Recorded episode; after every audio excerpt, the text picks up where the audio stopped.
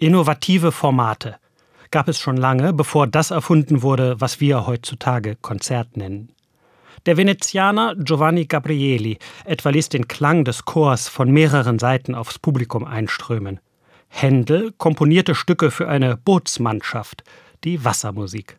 Und Josef Haydn ließ auf Schloss Esterhazy seine Musiker in einem Adagio einen nach dem anderen von der Bühne abgehen.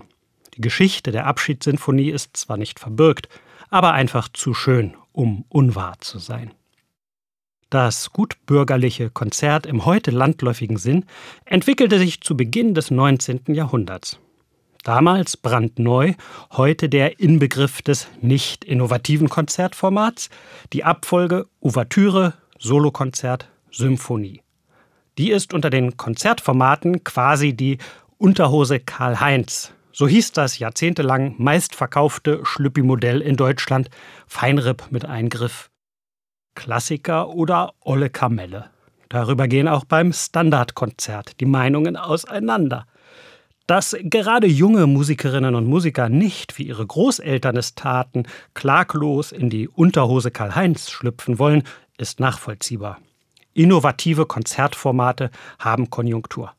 Gallische Dörfer im klassischen Konzertleben nennt der junge Musikwissenschaftler Stefan Kleinberger diesen Trend.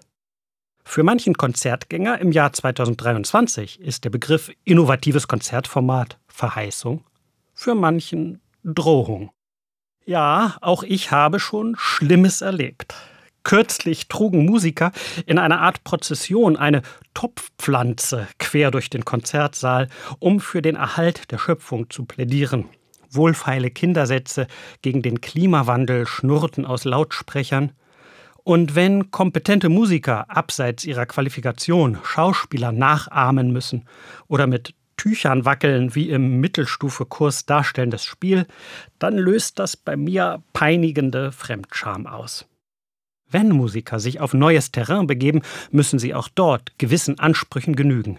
Mindeststandards theatralischer oder literarischer Art. Das würden wir umgekehrt auch von musizierenden Literaten erwarten. Aber misslungene Beispiele sind kein Argument gegen den Versuch an sich. Das klassische Konzertformat wird ja nicht abgeschafft, wenn man ab und zu versucht, es aufzubrechen. Eine Oper von Henze in einem Flughafengebäude, Kammermusik im Ex-Krematorium oder auch Bach und Breakdance. Warum nicht? Das alles ist halsbrecherisch, tollkühn und es erfordert alles enorme Kompetenz. Entscheidend ist der Zusammenhang die Stringenz, dass es sich im Vollzug als passend erweist, was da überraschend zusammengefügt wird.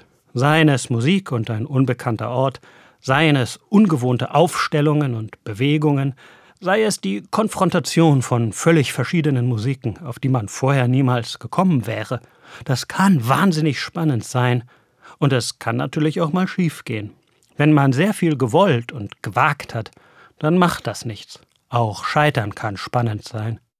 Nur wenn das Publikum getäuscht werden soll durch Beliebigkeit oder Phrasen, dann fliegt das eben schnell auf.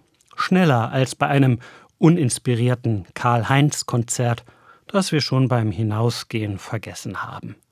An innovative Konzertformate hingegen erinnern wir uns selbst dann noch, wenn sie uns auf die Palme gebracht haben.